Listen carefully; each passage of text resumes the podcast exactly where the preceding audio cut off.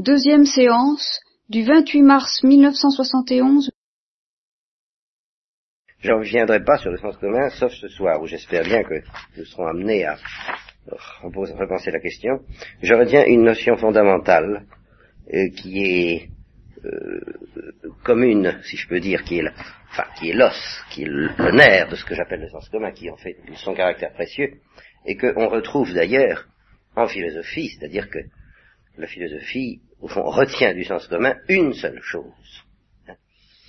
C'est ce que j'appelle, et Maritain aussi, les évidences naturelles de l'intelligence.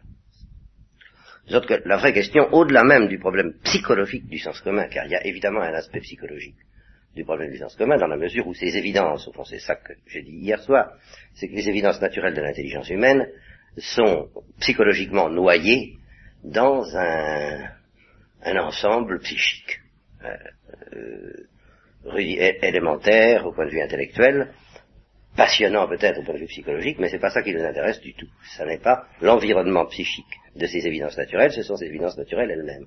Toute la euh, théorie de Maritain et de saint Thomas et de l'école que que j'adopte à ce sujet-là consiste, premièrement, et je le dis dès maintenant et je le répète par rapport à hier, c'est pour résumer, il y a des évidences naturelles de l'intelligence humaine. Et euh, deuxièmement, s'il n'y avait pas d'intelligence naturelle, d'évidence naturelle de l'intelligence humaine, aucune philosophie ne serait possible, ce serait pas la peine de discuter, ou tout au moins, discuter entre nous n'aurait pas d'autre intérêt que celui que ça a en fait chez les gens, c'est-à-dire euh, tenter d'une manière désespérée de communiquer, mais désespérée. Il n'y aurait pas de communication réelle possible entre les hommes s'il n'y avait vraiment pas d'évidence naturelle de l'intelligence. Il n'y aurait d'ailleurs même pas de vie intellectuelle du tout, digne de ce nom tel que nous l'entendons. Il y a des évidences naturelles où il n'y a aucune évidence. Une évidence d'ailleurs est naturelle où elle ne l'est pas. Même s'il faut raisonner pour y arriver, euh, par le raisonnement, on arrive à rejoindre quelque chose qui est foncièrement naturel et qui se justifie soi-même comme évident. C'est-à-dire que quand on tient une évidence, on sait que c'est une évidence et non pas une illusion, un préjugé ou une apparence d'évidence. Alors, une des difficultés psychologiques que nous aurons à affronter vient de ce qu'il y a des illusions d'évidence. C'est un fait. Et qu'on peut toujours nous dire, surtout quand on n'a pas d'évidence soi-même, qu'est-ce qui vous dit que vos soi-disant évidences ne sont pas des illusions d'évidence? Et euh, étant donné le caractère euh, irremplaçable de l'évidence, si quelqu'un n'a pas la même évidence que moi, je ne pourrai jamais lui démontrer que mon évidence n'est pas une pseudo-évidence. C'est indémontrable. Tout ce qu'on peut espérer, c'est que ce soit curable. C'est-à-dire que son absence d'évidence puisse être soignée. Ce qu'on appellera en termes thomistes la manuduction, c'est-à-dire la pédagogie destinée à aider quelqu'un à prendre conscience d'une évidence. Mais cette, ce secours n'est qu'un secours, c'est-à-dire que euh, de même qu'un chirurgien ou un opticien peut aider l'œil, mais il ne peut pas le remplacer. Si l'œil ne fonctionne pas, il ne fonctionne pas. Qu'est-ce que vous voulez qu'on fasse hein? Je ne vois pas les couleurs. Eh bien, mon ami, vous ne voyez pas les couleurs. Qu'est-ce que vous voulez? C'est fini, c'est réglé. C'est la nature qui vous donne ce pouvoir. Si il ne fonctionne pas, eh ben, vous n'allez pas m'embêter longtemps avec tout ça. Hein Qu'est-ce qu'il va pas, là, Jacques? Ah, bon. très bien.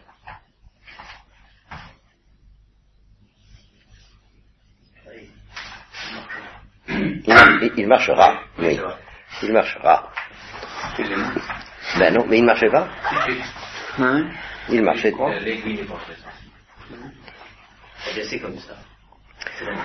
C'est. Oui, ben toi, euh, à ce soir. Hein.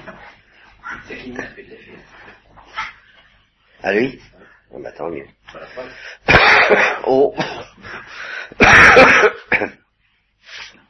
Alors, euh, c'est d'une manière générale un principe de l'enseignement. L'enseignement est au service de l'élève, c'est-à-dire de la vie de l'élève, de la vie intellectuelle de l'élève. Mais c'est l'élève qui vit, c'est l'élève qui comprend tout ce que peut faire le maître. Je ne dis pas que ce soit purement instrumental, c'est une question plus délicate que nous aborderons bien plus tard, mais malgré tout, euh, c'est tout de même la lumière naturelle de l'élève qu'il faut arriver à aider à fonctionner un jour. Et si cette lumière ne fonctionne pas, il n'y a pas de produit de remplacement. Voilà ce que je veux dire. Ça, ça alors ça, ça n'existe pas. c'est pas la peine de se fatiguer. Alors, euh, donc je pense qu'il y a des évidences naturelles, et ces évidences naturelles sont irremplaçables. Alors, je crois que, effectivement, dans le données de la psychologie humaine, elles sont enfouies au départ. Et que c'est tout l'effort de la philosophie, de cette manière, que de les dégager, c'est ce que saint Thomas appelle la maléduction, c'est ce que Socrate appelait la maïotique, c'est ce que Platon appelait la dialectique. Enfin, c'est tout un effort, c'est une technique, mais c'est une technique pratiquée par le sujet lui-même de façon à découvrir ses propres évidences, et je dis intellectuelles. Donc, au fond, quelque chose dont nous verrons que c'est absolument transcendant à la vie psychique. Et s'il n'y a rien qui possède dans la vie humaine cette transcendance absolue à l'égard de la vie psychique et que j'appelle l'évidence intellectuelle, eh bien, c'est que l'homme n'est pas homme, et puis c'est tout, et c'est que l'homme a des illusions et des prétentions inadmissibles par lesquelles il prétend se distinguer des animaux. Car, euh, quand je dis que c'est transcendant, ça veut dire ceci, c'est que si j'ai découvert de toute façon que euh, le tout est plus grand que la partie ou que tout ce qui existe mérite une explication, eh bien, quoi, quel que soit mon psychisme, quels que soient les avatars de mon psychisme, avatars passé, présent ou futur, je sais que de toute façon, ce que j'ai découvert n'en dépend pas. Voilà ce que j'appelle une évidence. Et c'est ça le prix de la vie d'intelligence. C'est que, quelle que soit ma subjectivité, ce que j'ai découvert à travers ma subjectivité ne dépend pas de ma subjectivité. C'est comme ça. Et si je suis incapable d'atteindre, de débarquer un jour dans cette terre qui s'appelle la terre de la réalité et de l'être, indépendamment de mon psychisme, quoi qu'atteint à travers mon psychisme, bien entendu, mais si je suis radicalement incapable d'atteindre une terre de ce genre, ce que soutient toute l'école de Kant, et de ce point de vue-là, c'est pas Freud qui nous pose des difficultés, je vous l'ai déjà dit d'ailleurs, c'est Kant, hein, entre autres. Mais, mais, spécialement Kant. Si je suis radicalement incapable de débarquer dans une réalité qui ne dépend pas de mon psychisme, et de la connaître, eh bien, c'est même pas la peine de se fatiguer. Euh, nous en arrivons au problème fondamental euh, qui est le mien, pourquoi ne pas se suicider? Ça, c'est une autre histoire, c'était en tout cas l'idée de Maritain. S'il n'y a pas de vérité accessible à l'intelligence humaine, eh bien, la vie humaine ne vaut pas la peine d'être vécue. Un point, c'est tout. Euh, je sais bien que tous les savants me diront enfin toute une, école de savants, que ce soit des psychanalystes ou autres, me diront que cette exigence d'une réalité, d'atteindre une réalité indépendante de l'intelligence humaine est encore hein, le fruit d'une subjectivité chez moi, que c'est, euh, comme le disait je ne sais plus qui à Mono à propos de son besoin d'objectivité, car Mono a évidemment ce besoin d'objectivité. Sur ce point-là, je suis d'accord avec Mono, car Mono euh, croit à l'objectivité de la connaissance et il la réclame. Et alors on lui a dit, au fond, cet, exercice par lequel vous prétendez atteindre l'objectivité n'est que l'investissement euh, dans la logique d'un besoin profondément irrationnel euh, et agressif. Je vous l'ai dit, je crois d'ailleurs, la dernière fois. Hein? Je l'ai dit. oui, j'en avais parlé. Hein? Bon, alors enfin, on me dira des choses de ce genre. Et je serais tenté de dire à ce moment-là, bon ben si vous avez raison, la vie humaine ne vaut pas la peine d'être vécue et la science ne vaut pas la peine d'être fondée. Mais je ne peux même pas dire ça parce que cette notion, si vous avez raison, suppose précisément ce que je crois, à savoir qu'on peut avoir raison. Or c'est exactement ce que j'appelle avoir raison, c'est atteindre à une réalité indépendante de ma subjectivité. Si, si, ce que j'atteins n'est pas indépendant de ma subjectivité, je n'ai pas raison, ni tort d'ailleurs. Je, évidemment, qu'est-ce que c'est qu'avoir tort? C'est euh, prétendre atteindre à la réalité et ne pas y atteindre, mais si cet effort est radicalement insensé, je n'ai même pas tort de prétendre y atteindre, je suis dans une illusion qui, n'est même pas une illusion, parce que la notion même d'illusion suppose un ratage par rapport à l'atteinte de la réalité. Si la notion d'atteinte de la réalité n'a pas de sens, la notion d'erreur n'a pas de sens non plus, enfin il faut tout de même, et la notion d'illusion non plus, et rien de tout ça n'a de sens. Bon, voilà ce que j'avais à dire. Ah bon, il y a un autre pèlerinage, je ne dirais pas aux sources, mais au contraire. Bien. Donc retenez cela, ce qui m'intéresse dans le sens commun, ce sont ces évidences naturelles. Car s'il n'y a pas d'évidence naturelle au point de départ du fonctionnement, euh, euh, là je mêle deux idées, je m'excuse. Premièrement, il n'y a de vérité que s'il y a évidence. Ça, c'est, Et ce que j'appelle évidence inclut l'évidence d'atteindre la réalité indépendamment de ce que je suis, indépendamment de ma subjectivité. C'est ça que j'appelle l'évidence intellectuelle. C'est que si je dis par exemple le soleil existe, eh bien, c'est quand même pas un fruit de, ma genèse psychique ou de, mes chromosomes, euh, c'est ainsi. Même si je n'existais pas, le soleil serait. Et il serait ce qu'il est, c'est-à-dire le soleil.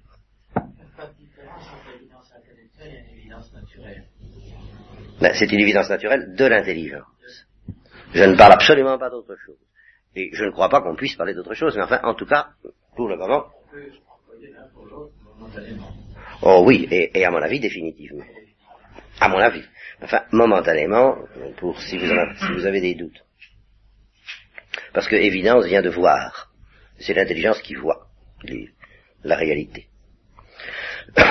bon, alors premièrement, au fond, je viens d'expliquer ce que c'est que la notion d'évidence et que sans évidence, il n'y a pas de vie intellectuelle et de connaissance et de prétention et d'erreur même et d'illusion même digne de ce nom possible. Hein, ces notions-là s'effondrent purement et simplement. Euh, ce sont des illusions d'illusions. Alors ça devient, ça se contredit soi-même. Bon. Euh, deuxièmement, alors euh, deuxième affirmation, s'il n'y a aucune évidence au point de départ de la vie intellectuelle de l'homme, de la vie de l'homme, dès qu'elle devient vraiment humaine, c'est-à-dire qu'elle met en jeu l'intelligence, s'il n'y a aucune évidence au point de départ, il n'y aura aucune évidence à l'arrivée. Et c'est ça, au fond, la doctrine du sens commun. C'est que même à l'intérieur d'une connaissance très rudimentaire et très encombrée par un psychisme qui peut lui fournir des quantités d'illusions, mais qui, de mon point de vue, un peu platonicien à cet égard, mais nous aurons à descendre Platon en flamme, donc ne vous, inquiétez pas, de mon point de vue, si vous voulez, sont plutôt des encombrements que, que des nourritures, hein, tous ces trucs-là. N'empêche qu'à travers ces encombrements, quelque chose nous est donné tout de même. Et alors là, je suis pas platonicien. Quelque chose nous est donné, l'expérience sensible, et alors, l'expérience sensible provoque comme un court-circuit. Vous voyez, c'est la comparaison que je me permets de, de proposer. Euh, l'expérience sensible, qui n'est que sensible, qui provoque des réactions psychiques, provoque au-delà de ces réactions psychiques un court-circuit qui s'appelle l'éveil de l'intelligence. Et dès que l'intelligence s'éveille, et elle a besoin de l'expérience pour ça, mais dès qu'elle est éveillée, elle atteint tout de suite des évidences. Ou alors, si vous ne m'accordez pas qu'elle les atteint immédiatement, eh bien, je vous affirme, et au nom de l'intelligence, parce que c'est une évidence pour moi, qu'elle ne les atteindra jamais. Et si elle ne les atteint jamais, nous sommes ramenés à, au cas précédent, à savoir que suicide. Oui, exactement. Au suicide intellectuel tout au moins, et alors, en ce qui concerne ma subjectivité, n'est-ce pas, au suicide tout court. Et la subjectivité de Maritain, c'est assez net, en tout cas, dans l'histoire de Maritain. Son désespoir était vraiment un désespoir intellectuel. C'est devant les professeurs de la Sorbonne qu'il a été tenté de se suicider. Et à cause d'eux. Parce que justement, ces gens-là n'espéraient pas déboucher dans une réalité euh, évidemment connue par l'intelligence. Alors, l'importance de la doctrine du sens commun par rapport à ça, c'est de récuser, c'est de se situer très vigoureusement par rapport à la fausse doctrine du sens commun et de l'évidence qui est celle de Descartes. Pour Descartes, on part d'évidence, on va d'évidence parfaite en évidence parfaite.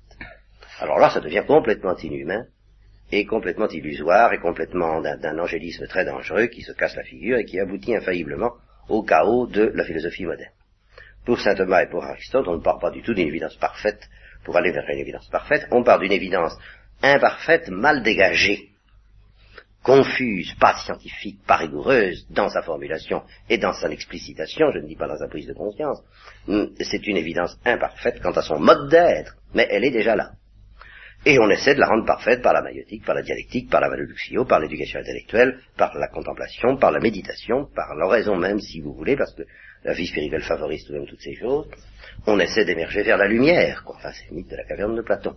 Mais euh, au point de départ, il y a quelque chose de très pauvre, de très humble, euh, de très confus, ce que j'ai appelé hier le minerai dans la gangue.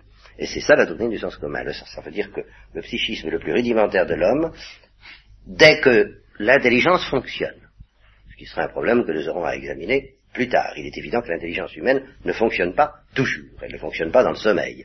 Elle ne fonctionne pas dans la première enfance. Elle ne fonctionne probablement pas dans certains états d'aliénation. Alors dans tous ces états-là, il est évident qu'on n'a pas affaire pour autant à un animal, on a quand même affaire à un homme et à des désordres spécifiques qui, à travers lesquels on peut pressentir l'existence d'une intelligence, mais cette intelligence ne fonctionne quand même pas. Hum, par contre, dès que l'intelligence fonctionne, quels que soient les troubles, les désordres, les grossièretés, les illusions, les préjugés, que, euh, que, que, que véhicule le psychisme de l'individu, il véhicule aussi des évidences.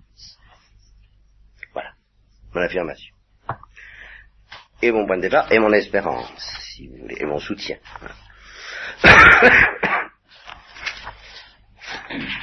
Champ de gloire, et euh, c'est plus quoi. Mon espérance, mon soutien, mon champ. Oui, enfin bref. Oui, c'est ça. Alors, fin de l'introduction sur la philosophie.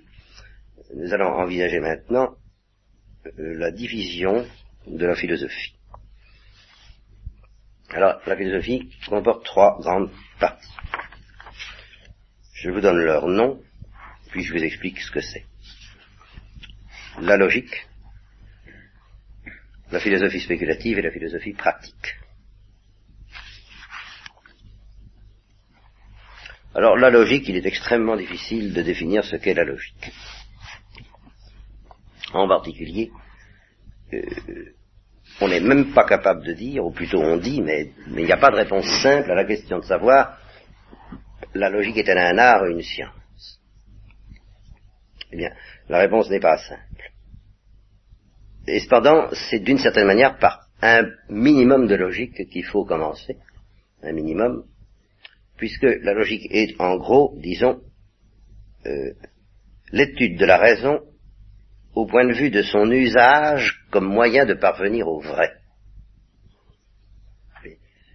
C'est l'étude de la méthode, de la manière dont il faut fonctionner, pour que justement les évidences enfouies dont j'ai parlé tout à l'heure puissent arriver à l'explicitation, en évitant autant que possible les erreurs. Bon, la logique part d'un fait.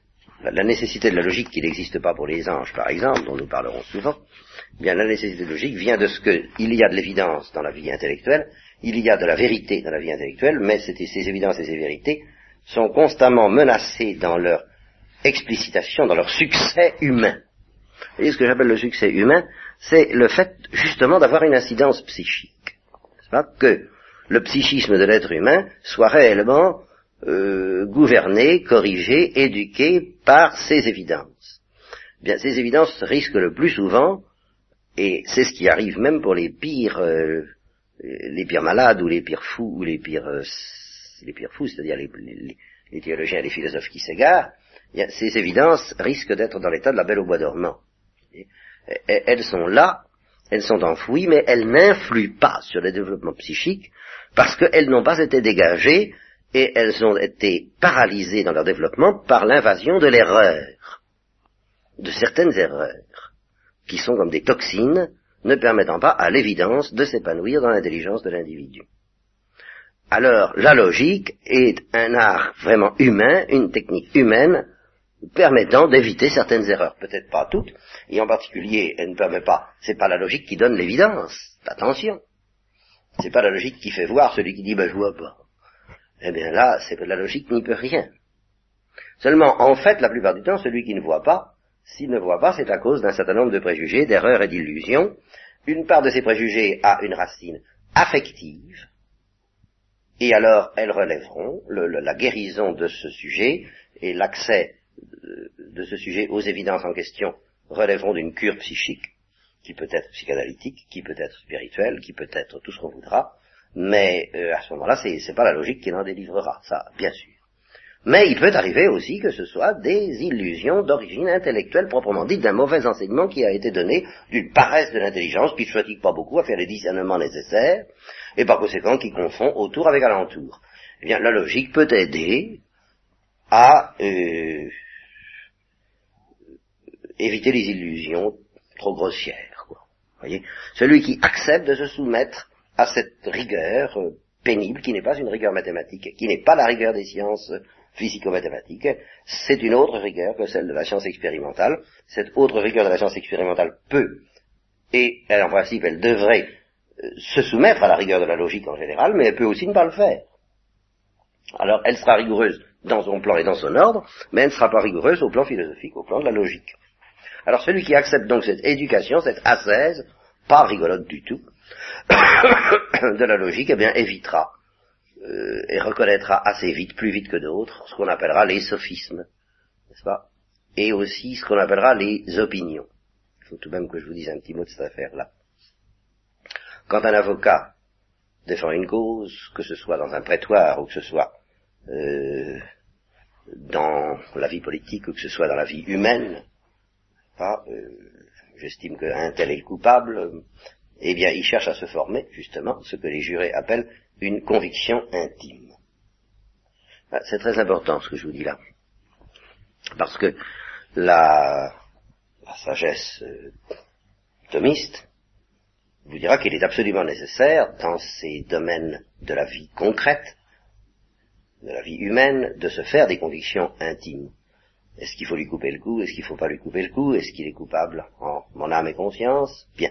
Est-ce que je dois partir au Kamchatka ou me faire garçon de café ou entrer dans les ordres ou faire de la marine marchande, épouser Julie ou Zézette ou vivre comme un homophile ou euh, suivre une vocation religieuse, bah, il faut tout de même se faire pour toutes ces choses-là, il est préférable de se faire ce qu'on appelle une conviction intime. Ça.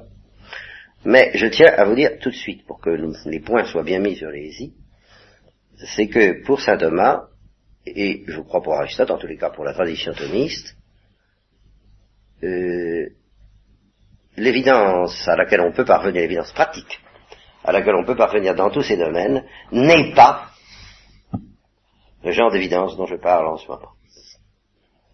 Dans le domaine pratique, on n'aura jamais, sur la question de savoir ce qu'il faut faire dans la vie, et s'il faut couper le cou à quelqu'un, et s'il est coupable ou s'il ne l'est pas, parce que nous sommes dans le concret, parce que nous sommes dans le contingent, parce que nous sommes dans l'individuel, nous n'aurons jamais l'évidence dont je parle en ce moment. Nous aurons un autre type d'évidence, et ceci peut répondre à la question de Maurice de Péchou. Il existe des évidences pratiques. Mais ces évidences pratiques, effectivement, sont un autre type d'évidence, euh, moins, moins absolue, moins pure, moins indépendant de la subjectivité, voilà qui est essentielle, que l'évidence purement intellectuelle dont je parle maintenant. Alors, voilà l'exemple justement d'un discernement dont l'absence a des conséquences cruelles. Parce que, comme, du, comme concrètement dans la vie humaine, on est bien obligé de se contenter d'une évidence qui n'est pas l'évidence pure dont je parlais tout à l'heure. Et même dans certains cas, on est bien obligé de renoncer à toute évidence, même pratique. Il faut se décider, si on est juré, à voter pour ou contre la culpabilité de quelqu'un, et se faire une conviction intime, mais qui ne sera pas une évidence. Alors ce sera ce qu'on appelle une opinion. Et saint Thomas définit d'une manière très précise l'opinion.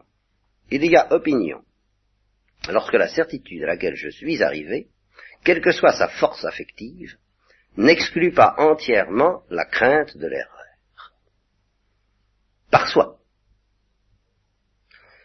Par contre, l'évidence intellectuelle dont je parle exclut intrinsèquement et d'une manière totale la crainte de l'erreur, du moins tant que je la contemple. Il est évident euh, une fois, si je l'oublie, si cinq minutes après je ne suis plus en présence de cette évidence, je me dirais au fond j'ai cru avoir une évidence, mais l'ai-je bien eu Alors là j'aurais crainte d'une erreur. Mais au moment où je suis en présence de l'évidence, je ne peux plus avoir de doute, je sais que je suis en présence de l'évidence.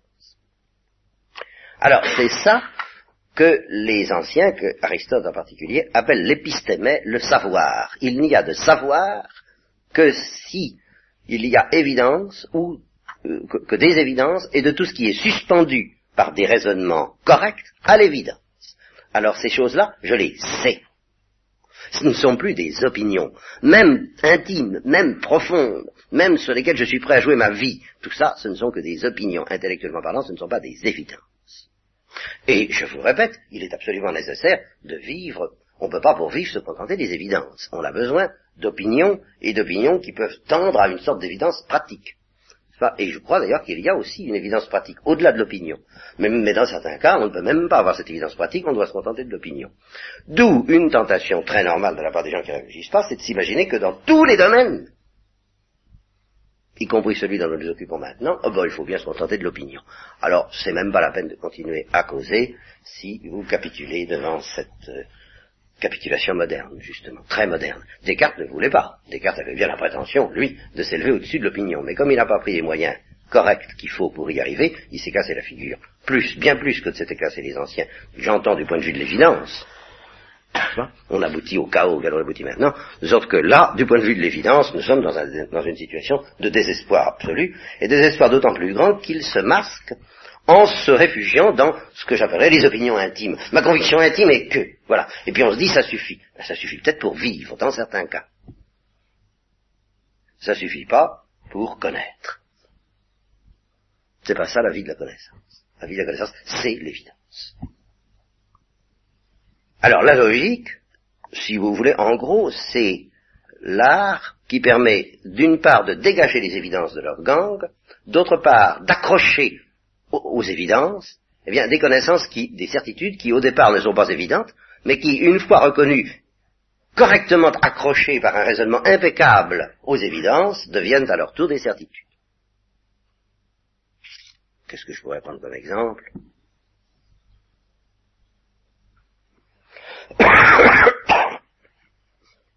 Oh, j'en sais rien. Pas vous. Par l'évidence directe, mais ce que j'appelle l'évidence, hein, la conviction intime, oui. Mais l'évidence directe, indépendamment de la foi, bien entendu, et, indépendamment, je le répète, de toute conviction intime, que notre âme est immortelle. N'est-ce pas? Et ça, je pense pas qu'on puisse en avoir l'évidence directe. Mais, non sans mal, on peut avoir l'évidence directe qu'il y a quelque chose d'immatériel dans notre intelligence. Et c'est justement l'évidence elle-même qui nous donne l'évidence que l'évidence n'est pas une chose matérielle. C'est en méditant sur l'évidence qu'on se rend bien compte que l'évidence, ça transcende tout le psychisme et tout le physique et tout le biologique et tout le déterminisme, n'est-ce pas? Une fois qu'on a vu ça, qui est une évidence à mes yeux, alors qu'il y a quelque chose d'immatériel dans l'évidence, donc dans la vie intellectuelle, alors on peut en conclure par un raisonnement rigoureux que l'âme est immortelle. Voyez? euh, alors, euh, voilà l'intérêt de la logique. C'est d'arriver ainsi à des conclusions qui ne sont pas évidentes au départ, bien qu'elles puissent être pressenties par le sens commun, mais alors là, plus à titre de conviction intime qu'à titre d'évidence proprement dite, au départ. Voilà pour ce que j'avais à vous dire pour la logique. Euh, je, vais, je vais, y revenir, hein, c'est pour vous expliquer ce qu'est la logique. Deuxièmement, la philosophie spéculative. Eh bien, la philosophie spéculative, c'est celle dont nous avons parlé hier. Hein.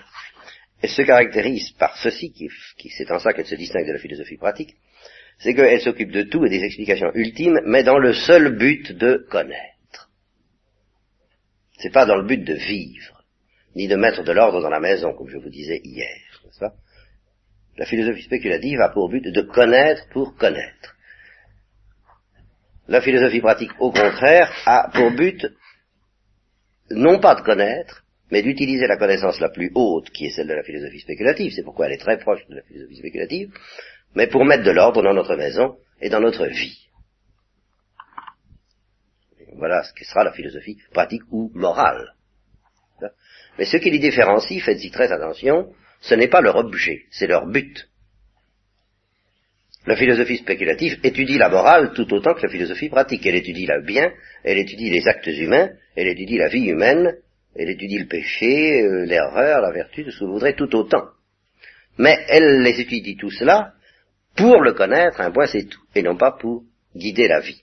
Dès qu'au contraire la perspective devient celle d'une sagesse de vie, dès qu'on essaie de s'efforcer de connaître parce qu'on se demande mais quel est le sens de la vie, et quel est le sens de la vie parce que je veux savoir comment je dois vivre, quelle doit être ma fin ultime Et comment dois-je agencer mes fins, mon pas ultime à cette fin ultime? Alors là, on n'est plus dans la philosophie spéculative, mais dans la philosophie pratique. Alors, il se trouve qu'en fait, la philosophie spéculative s'orientera d'une manière très constante sur l'être des choses en tant qu'être. Par exemple, si elle étudie, les actions humaines, eh bien, elle les étudiera pas tellement parce que l'intérêt pour elle d'une action humaine, c'est pas tellement d'être une action humaine, mais c'est d'être une modalité de l'être. Parce que c'est la réalité profonde qui est explicative de tout. Par contre, la philosophie pratique, elle, euh, aura une prédilection pour les actions humaines. C'est normal. Irrésistiblement, elle reviendra aux actions, parce que c'est, tout en étant une connaissance rigoureuse et philosophique, elle aura toujours pour but d'aider l'action humaine à se développer correctement, et par conséquent, elle s'intéressera de manière privilégiée à l'action humaine.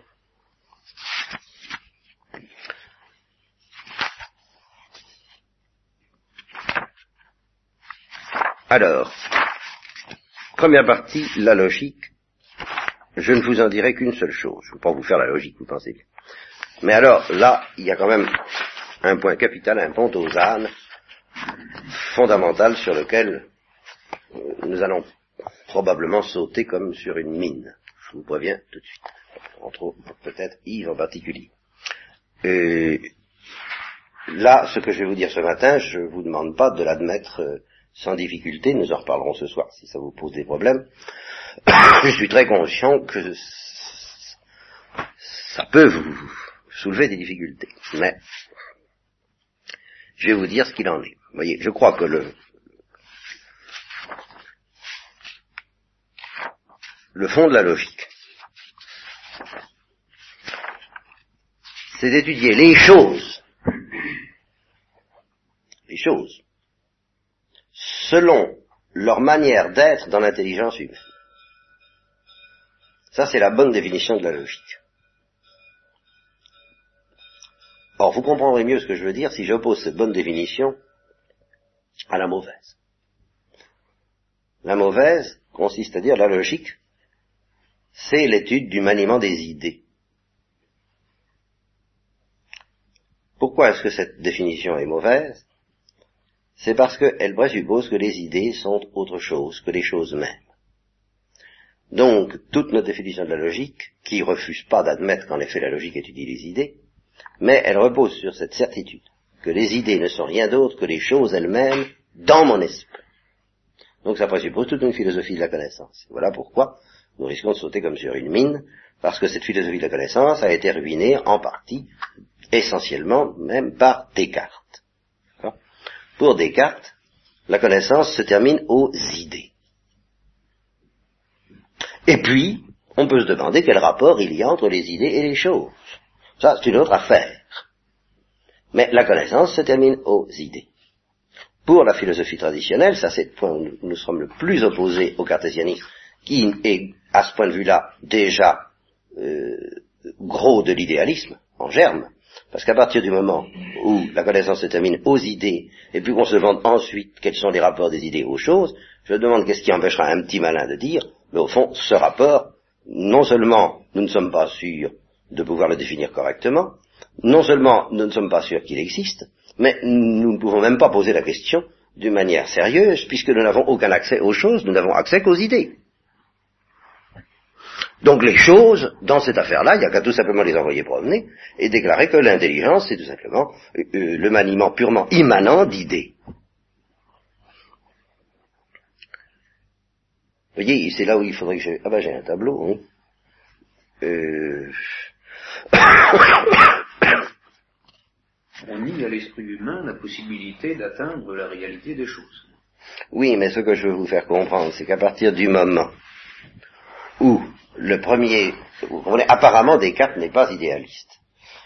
Il vous dit, en gros, l'intelligence se termine à des idées, c'est-à-dire à ce qu'on pourrait comparer grossièrement à une photographie. Il y a dans l'esprit humain une photographie de la réalité. Alors, euh, l'intelligence porte sur les photos. Alors quel est le rapport des photos à la réalité? Mais du moment que vous posez le problème dans ces termes, vous êtes condamné un jour ou l'autre à dire que vous n'avez aucun moyen de savoir quel est ce rapport. Aucun. Donc contentez-vous des photos, et puis c'est tout, puis foutez-nous la paix avec la soi-disant réalité.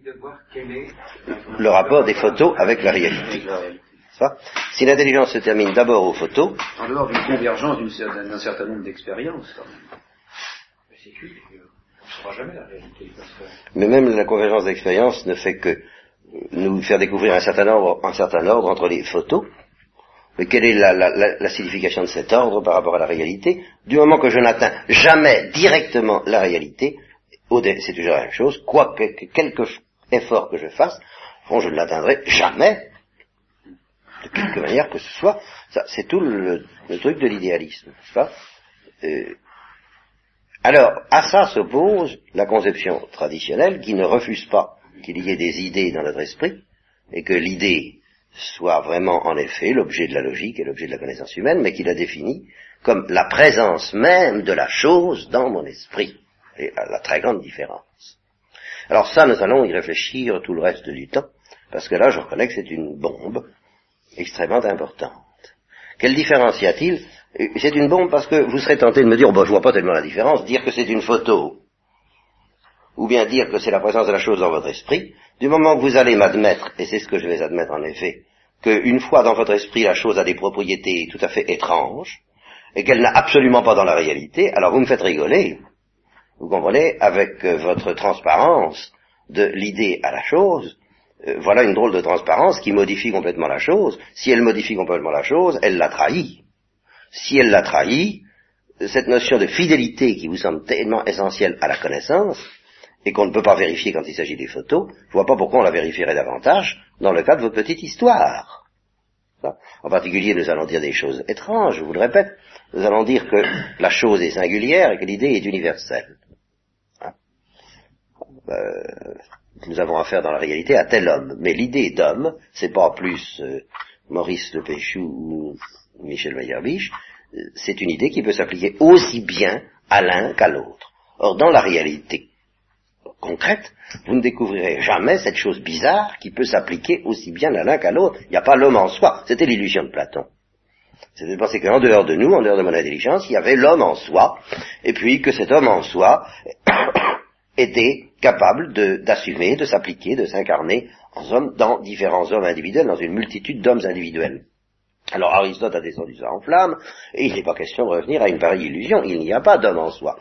Donc l'homme universel, avec ce, caractère, cette caractéristique d'universalité qui caractérise l'idée d'homme, ça n'existe que dans mon esprit. Ça, je le proclame. Alors qu'est-ce que vous voulez vous faire foutre avec votre euh, fidélité de la euh, qu'importe d'appeler ça une photo ou une idée, du moment que vous reconnaissez qu'il y a un décalage tellement fantastique entre l'idée et la réalité. Autre affirmation également reconnue par les thomistes, un tas de boue, par exemple, est une chose rigoureusement matérielle. Dès que je le connais, ce tas de boue, en tant qu'il existe, a, dans ma pensée, une existence immatérielle. Et vous allez me parler de fidélité Voilà donc une idée immatérielle, l'idée du tas de boue, qui est soi-disant fidèle et transparente et qui est la présence même de la chose dans mon esprit. La présence de la boue dans mon esprit, ça devrait faire de la boue. Si ça ne fait pas de la boue, c'est que c'est pas vraiment la présence de la chose, c'est la présence d'une photographie en oubli, enfin tout ce que vous voudrez. voilà. Alors, pour comprendre cette chose-là, c'est pas du jour au lendemain que nous y arriverons. Nous sommes autour d'un pont aux ânes. Quand vous l'aurez franchi, presque toutes les difficultés sont euh, sont réglées, mais je reconnais que c'est pas facile de le franchir. Il faut faire intervenir une distinction qui n'est pas très facile à comprendre au départ, mais qui s'impose comme une évidence au bout d'un certain temps de manoduxio ou de maïotique ou de dialectique ou d'éducation ou d'enseignement. Cette distinction, c'est la distinction entre la structure intime d'une chose, la structure intime d'une chose. Je dis intime parce que ça fait mieux, c'est-à-dire parce que ça fait plus sérieux, ça veut dire que je, c'est vraiment ce qu'il y a de plus inaliénable dans la chose, je pourrais dire la structure en général. Mais beaucoup plus fort, je parle de la structure intime, celle qui est inaliénable. Nous verrons ce que c'est que la structure inaliénable, nous en parlerons. Nous verrons qu'il y a des structures aliénables, puis des structures inaliénables. Euh, dans les, structures aliénables, ben, on peut les perdre, ce sont des structures qu'on a, par exemple d'avoir les cheveux blonds, ou d'avoir des cheveux, ben, on peut perdre ses cheveux, euh, sans cesser d'être soi-même. Cesser d'être ce qu'on est, foncièrement. C'est aliénable. Bon, il y a des caractéristiques, des propriétés, euh, même avoir sa raison, avoir l'usage de sa raison, est une propriété aliénable. Et c'est justement quand on la perd, on est aliéné. Mais on est encore un homme. Par contre, par contre, ce qui fait qu'un homme est un homme, c'est inaliénable parce que ce ne serait plus un homme. Voilà ce que j'appelle la structure intime. C'est la structure inaliénable. Eh bien, il faut distinguer entre la structure inaliénable d'une chose, ou intime, et son mode d'être. C'est pas pareil.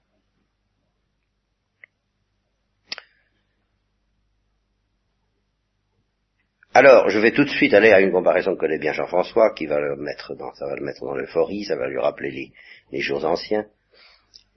Parce que ça, alors j'ai fait l'expérience que c'est une comparaison euh, brutalement éclairante. Ça, euh, les gens d'un peu de bonne foi, devant cette comparaison-là, ne résistent pas. C'est un fait. Ce que j'essaie de vous faire comprendre dans le domaine de la connaissance spéculative, et qui est très difficile à comprendre dans le domaine de la connaissance spéculative, devient évident est facilement évident dans le domaine de la connaissance pratique. Alors, en prenant un exemple du côté de la connaissance pratique, je vais, à propos de la connaissance pratique, vous faire saisir comme une évidence l'abîme qui sépare la structure intime et le mode d'être. Autrement dit, vous allez voir à propos de la connaissance pratique un cas où indubitablement nous reconnaissons que la même structure intime peut avoir différents modes d'être, tout en restant rigoureusement la même comme structure intime. Alors, l'exemple tout bête, c'est celui ben, d'un ingénieur qui vient de construire une fusée, ou plutôt qui vient de construire les plans d'une fusée, ou d'un avion, particulièrement secret et autour duquel, autour de ces plans, pas, euh, les espions atomiques se battent, ce qui prouve que même ces plans ont une certaine importance. Alors, voilà donc le plan. Qu'est-ce que c'est que le plan? Est-ce que c'est simplement un bout de papier? Au fond, non. Supposons que vous ayez un homme de génie, là encore la littérature policière a envisagé des cas de ce genre, d'un gars suffisamment intelligent et génial pour retenir dans sa petite tête tous les plans de son secret de moteur euh, atomique, euh, etc. Euh, S'il projette ses idées, ce sont des idées, bah, personne ne le nie. S'il projette son idée de fusée ou de moteur atomique sur un papier, c'est pour la commodité de la chose. c'est pour incarner dans un signe voilà, pour la première fois, nous rencontrons cette notion fondamentale, nous y reviendrons. C'est pour regarder dans un signe son idée. Mais ce qui compte, c'est son idée. Et son idée, elle subsiste en lui. Et s'il est suffisamment génial, je vous le répète, s'il a suffisamment de mémoire, il peut détruire tous les signes pour que les espions ne viennent pas menacer de la, la découverte, et puis il garde ça dans sa petite tête. Je vous le répète, ça suffit. Donc l'idée de l'avion, où est-ce qu'elle existe à ce moment-là? Ben, Dans sa tête. Et quel est son mode d'être à ce moment-là? Eh bien, immatériel. Il n'y a pas d'hélice, il n'y a pas de moteur à explosion, il n'y a pas d'essence, il n'y a pas de pétrole, il n'y subsisterait pas longtemps, le pauvre vieux, n'est-ce pas? Euh, que Quel que soit le combustible et le comburant, eh bien, le combustible et le comburant envisagé existent bien dans sa tête. Mais évidemment, il n'y produit pas de dégâts. Si ce n'est absolu d'une certaine surchauffe, mais d'un tout autre ordre, évidemment, que celui d'un moteur qui s'emballe.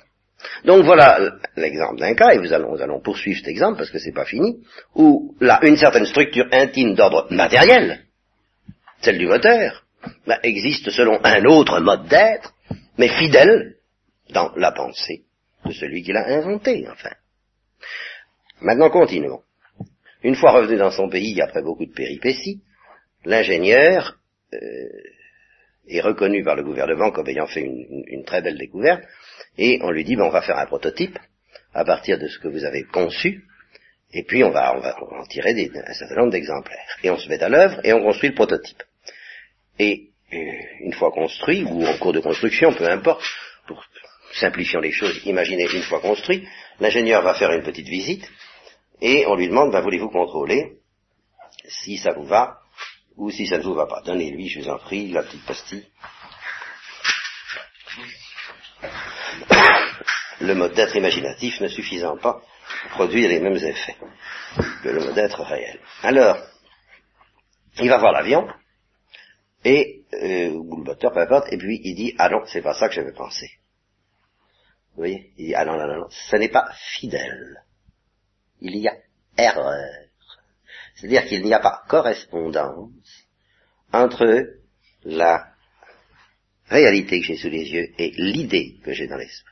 Ça ne veut pas dire, alors, immédiatement, caricaturons et amenons nos grands philosophes du sport bleu. Comment voulez-vous qu'il y ait la moindre correspondance entre un objet matériel et une idée intellectuelle? Oh, c'est pas du tout ça, répond Faites, changez le boulon, mettez ceci à la place et il y aura correspondance et vérité parfaite. Il y aura adéquation, il y aura fidélité. Je parle d'erreur parce que la vérité a un sens dans mon cas. La vérité, c'est l'avion tel que je l'ai conçu. Et à ce moment-là, une fois qu'il sera bien réalisé, tel que l'ingénieur l'a conçu dans sa petite tête, l'avion sera parfaitement matériel, il sera parfaitement individuel, alors que dans la pensée de l'ingénieur, il est universel, il y a le prototype, mais on peut en tirer bien d'autres, à l'infini. Et cependant, il sera semblable quant à sa structure intime. C'est ça la fidélité de la connaissance. Alors, ce que personne ne discute au plan pratique, il suffit de le transposer au plan spéculatif. Je m'excuse, vous dites semblable mais pas identique. Pas quant au mode d'être, C'est ça, d'accord. mais rigoureusement identique quant à la structure. Bon. Alors, avant de passer au domaine spéculatif, allons encore plus loin. L'ingénieur a des petits copains. Et les petits copains se disent les uns aux autres, il paraît qu'il a inventé un de ces trucs, alors là, pff, formidable. Alors, ils le font venir, et ils lui disent, euh, explique-nous ton idée. Alors, ben voilà, quelque... Bon, ils font comme euh, je faisais hier quand Yves parlait, ils disent, euh, j'y comprends rien. Ça Alors, l'ingénieur dit, écoutez, c'est très simple, venez le voir. Et vous comprendrez ma pensée. Quand vous verrez la chose dans laquelle elle s'incarne. Voilà la connaissance spéculative. Ils regardent l'avion qui est une chose matérielle, et ainsi ils sont mis en communication avec l'idée de l'avion, qui est une chose immatérielle, et qui est la pensée de l'ingénieur, qui n'est pas arrivé à leur faire comprendre tant qu'il ne leur a pas montré l'incarnation de son idée. Eh bien, la connaissance spéculative, c'est ça. Une fleur, c'est comme un moteur d'avion. Ça a une structure intime. Elle est beaucoup plus difficile à découvrir d'ailleurs que celle d'un moteur d'avion. Si l'ingénieur n'était pas là pour leur expliquer son avion, il se pourrait que les ingénieurs soient complètement paumés et qu'ils disent, il doit y avoir un truc, mais on voit pas lequel. Il y a quelque chose qui m'échappe dans cet appareil. Ça pourrait être, eh bien, il y a incontestablement, il y a quelque chose qui nous échappe dans une fleur. Et les savants essaient de remédier à ce- cette insuffisance. Mais c'est le même problème. S'apparente au langage symbolique. Écoutez, justement, vous venez de dire la chose, je m'excuse, euh, qu'il ne fallait absolument pas dire. Alors c'est tellement grave ce que vous venez de dire que nous, nous remettrons ça pour cet après-midi, mais c'est, ça engendre en moi une sorte de désespoir, euh, pas intellectuel, mais pédagogique. Pose un point de vue langage. Oui, je pense que Enfin, un Justement, mais ce problème de langage consiste à savoir s'il y a autre chose que du symbole dans le langage. C'est justement toute la question. Parce que là, nous sommes, un- nous sommes que du symbole et plus que du symbole dans le langage. Parce que là, nous sommes dans quelque chose qui dépasse en fidélité le symbole. Le symbole est toujours inadéquat. C'est pas la reproduction fidèle, pure et simple, selon un autre mode d'être, de la structure même de la chose. Le symbole, c'est une autre structure qui évoque. Un symbole, c'est une structure qui évoque une autre structure dont elle est voisine. Maintenant, pour moi, ça c'est une image. Ah bon? Ah, alors là, le tout est de se d'accord au point de vue du vocabulaire. D'ailleurs, non, oui, mais alors là, les mots image est un petit peu fâcheux parce que, euh, bon, enfin, nous y reviendrons. L'image. Bon, alors, je crois que je me suis fait à peu près comprendre là-dessus. Euh, il me reste à vous parler de la différence justement entre idée et image. Alors là, il me suffira de lire Maritain parce que ça c'est excellent. La structure Quoi? La connaissance de. Oui. La critique de la connaissance de Grenet. Enfin, oui, mais je ne l'ai pas retrouvé, je ne sais pas où il est, alors je serai obligé de m'en passer. Euh, Tu as le texte? je, peut-être. Ben, si tu le retrouves, ça nous rendra service. Bon, chacun sait par expérience ce que c'est qu'une idée. Là, je lis Maritain, parce que vraiment, c'est, c'est très clair.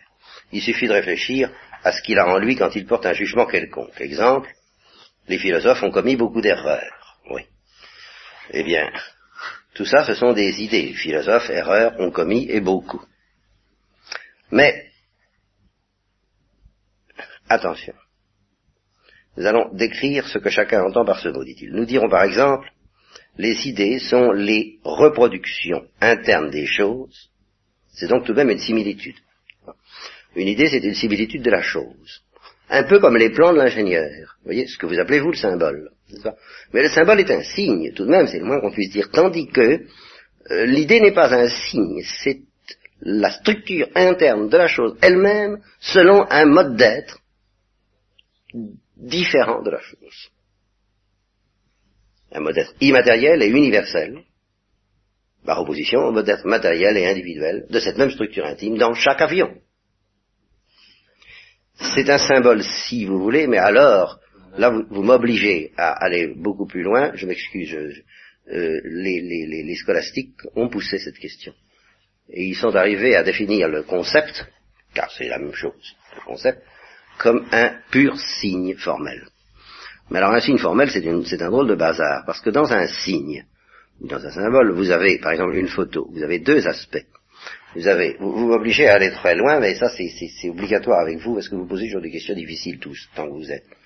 Alors ça nous oblige à anticiper trop. Voilà la photo de ma sœur. Bien. Comme j'en ai pas, ça, nous laisse dans l'abstrait. bon, alors, voilà la photo de ma sœur. Eh bien, il y a deux aspects dans cette réalité. que C'est un carton, il y a du noir et du blanc ou des couleurs. Ça, c'est une réalité. C'est une chose. Et puis, il y a l'aspect par où elle me réfère, elle me renvoie à ma sœur. N'est-ce pas? Donc, dans ce signe, il n'y a pas que du signe, il y a de la chose. Voyez, ce signe n'est pas pur signe, c'est aussi une chose. Eh bien, l'idée, c'est un signe qui n'est que signe, si vous voulez. Qui n'a pas d'autre réalité que d'être signe. C'est ce qu'on appelle un pur signe formel. Il n'y a pas de, c'est pas une substance. Tandis que le de papier, c'est tout de même une substance. Va vous m'entraîner un peu loin. hein. Oui, euh, je, je, je, je, Non, je vous aide en disant qu'en mathématiques, cette notion a été très étudiée. Ça s'appelle la correspondance bijective et que ça dit exactement la même chose. Oui, mais ça, je crains d'une manière moins claire du point de vue qui nous intéresse. Moins clair. Ah, bon, enfin, bien. Alors, de- aussi clair pour toi. mais pas pour moi. Mais euh, ce soir. Bon, alors justement, quelle différence y a-t-il entre le mot et l'idée? Eh bien, c'est que le mot évoque l'idée, mais il évoque aussi autre chose qui s'appelle l'image. Et c'est là où ça se complique. Exemple. Le mot ange. Ben, évidemment, euh, il évoque deux représentations de la chose en question. Il évoque une idée, l'idée d'esprit pur, mais il évoque aussi une figure plus ou moins vaporeuse et ailée, dont il est bien difficile de se débarrasser, et qui n'est plus une idée, qui est une image.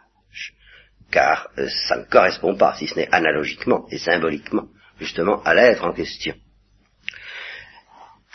Je m'explique davantage.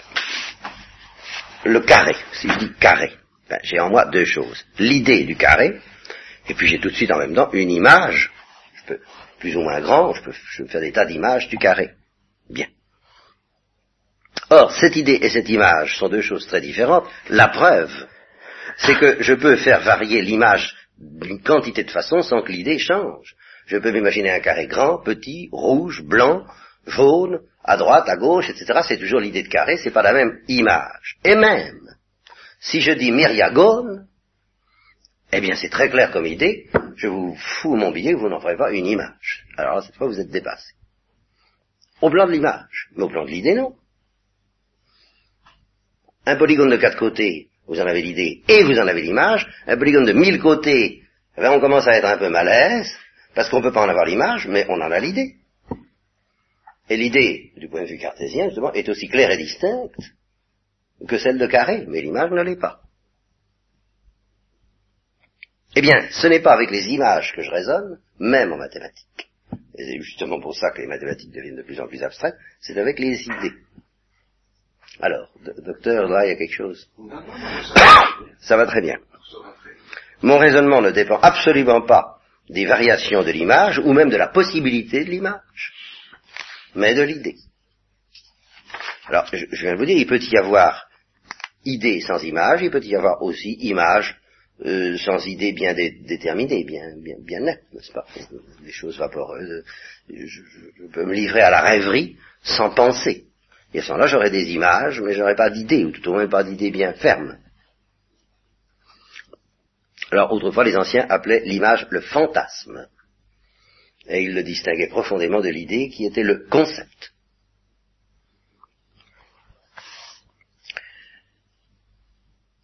Alors, vous voyez donc, ça nous amène à distinguer trois sortes de choses.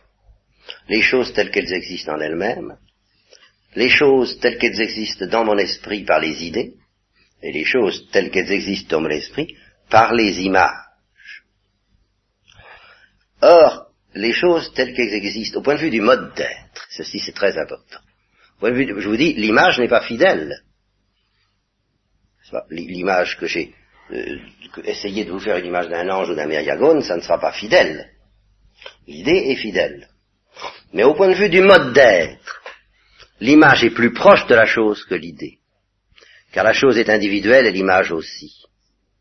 Vous voyez, l'image d'un homme, c'est toujours l'image d'un certain homme avec une certaine taille, avec une certaine couleur, euh, tout au moins si justement j'essaie de la préciser, eh bien je me rapprocherai d'un homme individuel, de plus en plus. Donc au point de vue du mode d'être, l'image est beaucoup plus proche du mode d'être de la chose que du mode d'être de l'idée.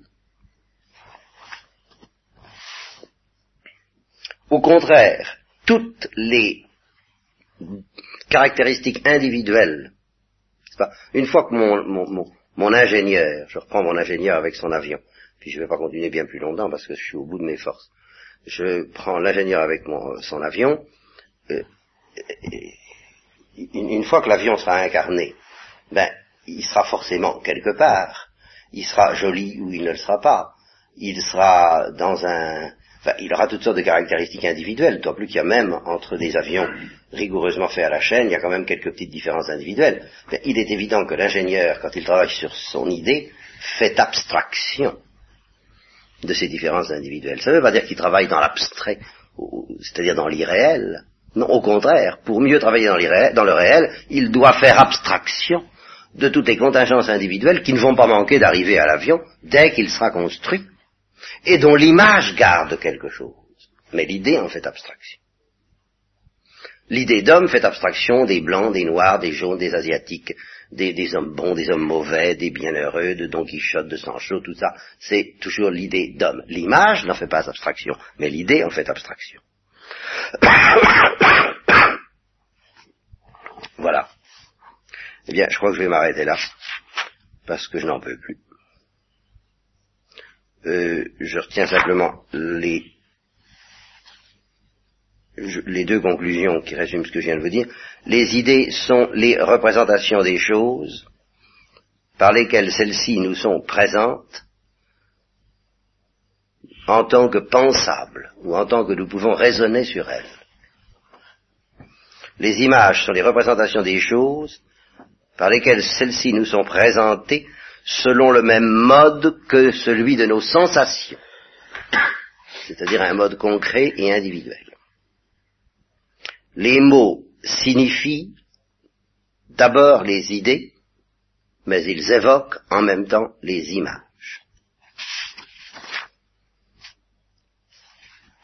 Deuxième conclusion qui reprend ça, nos sensations et nos images. Vous voyez, la sensation, c'est vraiment la faculté du contact avec le réel concret. Nos sensations et nos images nous présentent directement et par soi de l'individuel. Nos idées nous présentent directement et par elles-mêmes de l'universel. Et alors aussitôt surgit le problème que j'ai en fait abordé, mais sur lequel nous allons revenir euh, la prochaine fois peut-être seulement, ou alors je vais prendre cinq minutes de repos, puis on va voir si je peux repartir tout à l'heure. Dans ce cas, si nos idées nous présentent de l'universel, et si les choses sont individuelles, comment la connaissance peut-elle se prétendre vraie, puisqu'il y a un tel décalage entre nos idées et les choses? Alors ça, c'est le fameux problème des universaux, sur lequel a buté le Moyen Âge, et sur lequel a buté également Descartes d'ailleurs, dont nous ne sommes jamais sortis, puisque c'est l'idéalisme qui en est le fruit aujourd'hui. Voilà, je m'arrête un peu, je fais une pause, euh, vous pouvez arrêter vos engins. dire que je vous dis rapidement, bah, les grandes écoles, vous savez, à ce sujet-là, ce qui est la querelle en effet des universaux, nous n'en sommes pas encore sortis de cette querelle des universaux. Ah, il est évident que le nominalisme règne plus profondément que jamais dans de dans l'esprit de la plupart des savants. Pour le nominalisme, l'universel n'existe que dans le nom, seul le mot. Parce que ce que nous prétendons être universel, ben, c'est tout simplement un mot. Par exemple, si j'enferme dans un même tiroir n'importe quoi, je peux enfermer rigoureusement n'importe quoi dans un tiroir, c'est une question de, de... Je mets une étiquette dessus, tiroir 14, et par conséquent, tous les objets qui sont dans ce tiroir ont ceci de commun, le tiroir 14, et je constitue ainsi un universel. Voilà ce que considère euh, le nominalisme. Il n'y a pas, euh, dans la réalité, rien ne correspond à la prétention universelle de mon esprit, si ce n'est quelque chose que je fabrique moi-même. Ah, évidemment. Par exemple, les mettre dans un même tiroir. Je décide de, de prendre un caractère animal euh, tel que le fait d'avoir des poils blancs, par exemple, je pourrais mettre en commun, les naturalistes n'ont pas fait ça, ce qui prouve que justement, il se laisse guider par un, obscurément par un instant du réel plus profond que ça, mais je pourrais, théoriquement, classifier les animaux en prenant comme point de départ la classification de ceux qui ont des poils blancs, puis de ceux qui ont des poils roux, pas quelles que soient leurs euh, caractéristiques par ailleurs. Ben, c'est possible, ce serait l'idée que j'obtiendrais ainsi, euh, que j'appellerais euh, les blancards, par exemple, ben les blancards seraient une, une réalité qui n'existe que dans le mot que j'ai choisi et dans l'idée qui correspond dans mon esprit, mais rien dans la réalité correspond à la, il n'y aura pas de blancardéité. Il n'y aurait pas une nature, une structure intime correspondant au blancard. Si j'appelle blancard les animaux à poils blancs. Parce que des animaux à poils blancs, ça peut être des ours, ça peut être des chiens, ça peut être des oiseaux, et il n'y a pas de structure intime commune à tous ces animaux. Mais du point de vue de nos mélodies, ça n'a aucune importance, c'est arbitraire. Vous faites ce que vous voulez. De toute façon, vous n'aurez jamais de structure intime qui répond à ce que vous appelez vos idées. Il n'y a pas de réalité de structure intime correspondant à ce que vous appelez vos idées. Et en particulier, il n'y a pas de nature humaine. Ça correspond à que vous appelez homme. Vous unifiez tous les hommes dans le mot homme parce que c'est commode, parce que c'est pratique, parce que c'est arbitrairement la classification que vous avez préféré adopter. Mais vous auriez pu en adopter une autre si ça avait été plus commode. Ça a une valeur purement pratique. Alors, Maritain dit, ceci détruit purement et simplement la connaissance intellectuelle. C'est. Et fait de la science une fiction, une fiction qui réussit. On ne sait pas trop pourquoi, et d'où cette angoisse que connaît Jean Rostand, entre autres. Pourquoi cette fiction réussit-elle Et puis d'ailleurs, réussit à quoi? Toujours la même angoisse. Mais enfin, incontestablement, on ne prendra la science au sérieux que parce qu'elle réussit, et sûrement pas parce que, grâce à elle, on peut espérer connaître des structures universelles. Alors, représentant les plus caractéristiques dans l'Antiquité de cette école, ça a été dès les Grecs, les sophistes, les sceptiques, et dans les temps modernes, les Anglais. Il faut bien reconnaître que les Anglais ont une certaine tendance de ce côté-là. Guillaume de Cam, Hobbes, Locke, Berkeley, Hume, qui a justement été le détonateur de Kant, Stuart Spencer.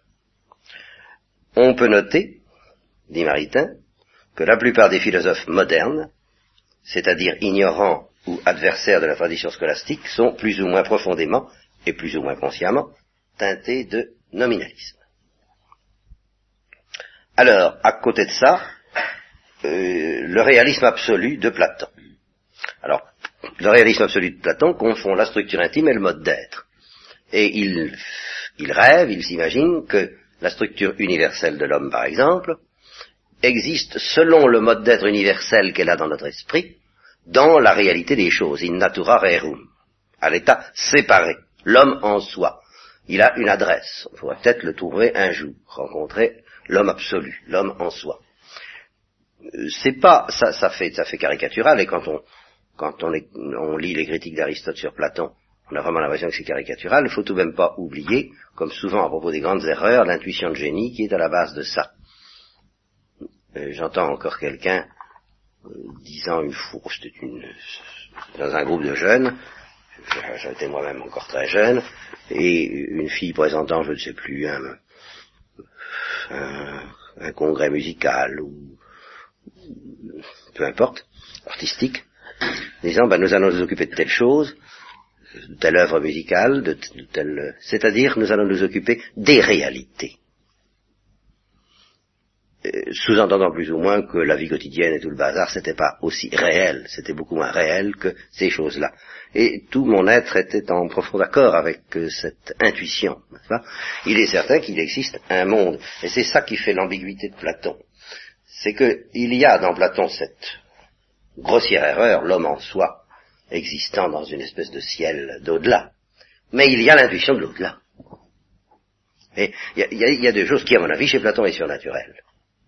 Platon avait l'intuition qu'il existe un monde suprasensible. Il ne l'a pas décrit correctement. Il, a cru pouvoir le saisir par la dialectique, par les mathématiques, par la contemplation purement intellectuelle. Alors là, il a déraillé, et Aristote l'a ramené sur la terre en riant, et en se moquant de lui, et en l'assaisonnant, à juste titre, en lui disant euh, Platon est un rêveur. Mais sous l'angle où Platon a pressenti l'au-delà, relisez ou lisez le passage de la République où il est question du vide de la caverne, enfin, c'est extraordinaire, hein, ce, ce, texte où le type réussit à s'arracher à ce monde des ombres et à découvrir le soleil intelligible non sans souffrir. Et une fois que il a souffert de cela et qu'il a commencé à aimer cela intelligible, ayant envie de revenir pour dire aux autres mais vous n'êtes pas dans le réel, et se faisant pratiquement lapider par les autres parce qu'ils ne veulent pas être arrachés à leur euh, euh, euh, inconsistance, au fond, c'est ça. Hein eh bien, euh, on croirait, on croirait lire l'histoire du Christ. Et ça, c'est un fait. Et ça, c'est avant l'histoire du Christ. Et c'est le mystère du Christ. Le mystère du Christ, c'est exactement ça. Il a été crucifié à cause de cela, parce qu'il a, nous a offert euh, une libération dont nous ne voulons pas. Puis voilà, c'est tout. Et puis tout, et, et- encore maintenant, en nous tous, il y a quelqu'un qui ne veut pas de cette libération et qui est prêt à crucifier Jésus-Christ pour se débarrasser du libérateur. hein. Eh bien, ça, Platon aide à le comprendre et sous cet angle-là, il aura toujours ma faveur. Ceci dit, au point de vue philosophique, euh, l'homme en soi, ça n'existe pas, d'accord. C'est Jésus-Christ qui existe, c'est autre chose. hein. Car Jésus-Christ est un individu, et non pas l'homme en soi, tout en étant la plénitude humaine.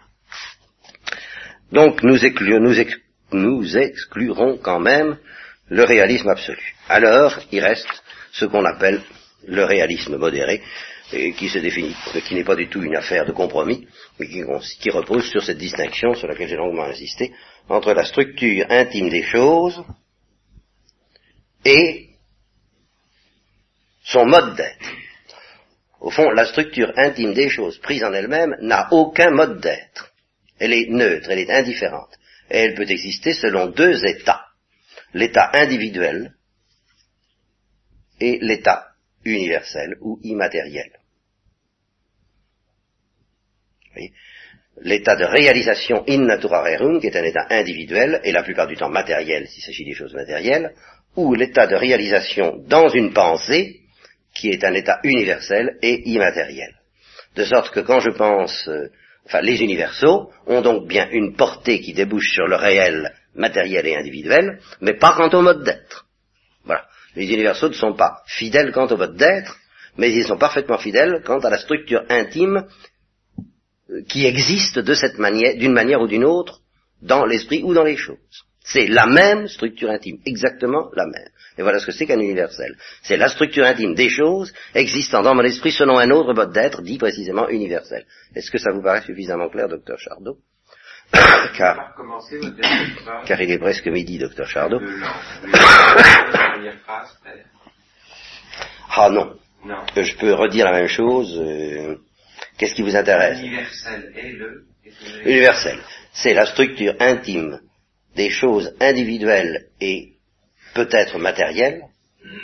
C'est cette structure intime elle-même, elle-même, pas une autre, ni une modification, ni même une représentation. C'est cette structure intime elle-même, mais existant selon un autre mode d'être, universel et immatériel, dans la pensée qui la connaît. Voilà. Autrement dit, cette affaire-là suppose tout le mystère de la connaissance défini comme, je vous livre ça en dernier, comme euh, devenir l'autre en tant qu'autre. La connaissance. Connaître, c'est devenir l'autre en tant qu'autre. C'est-à-dire sans se mélanger à lui.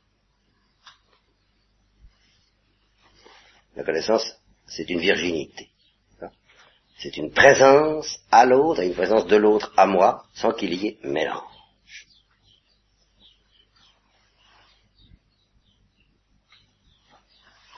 Avec le respect absolu. Oui, de des de l'un et du connaissant et du connu.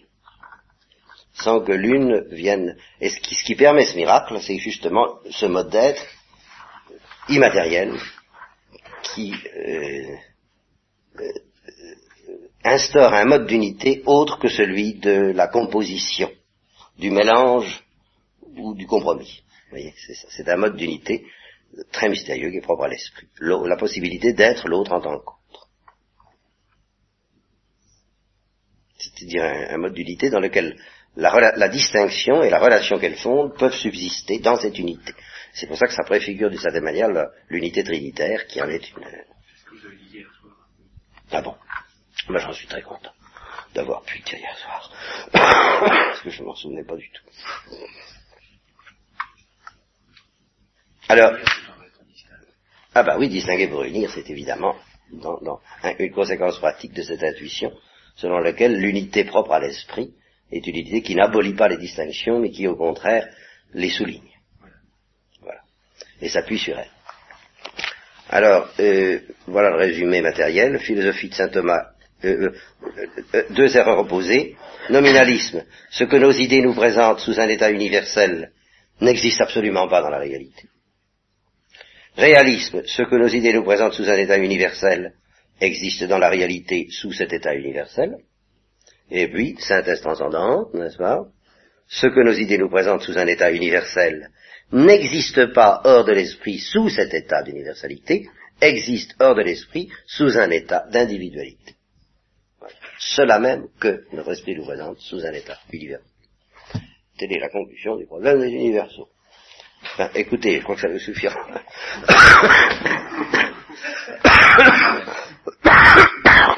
ça nous suffira pour aujourd'hui, et pour par conséquent pour un peu toute la session. Donc j'attends vos questions, préoccupations, malaises, doutes et approbations.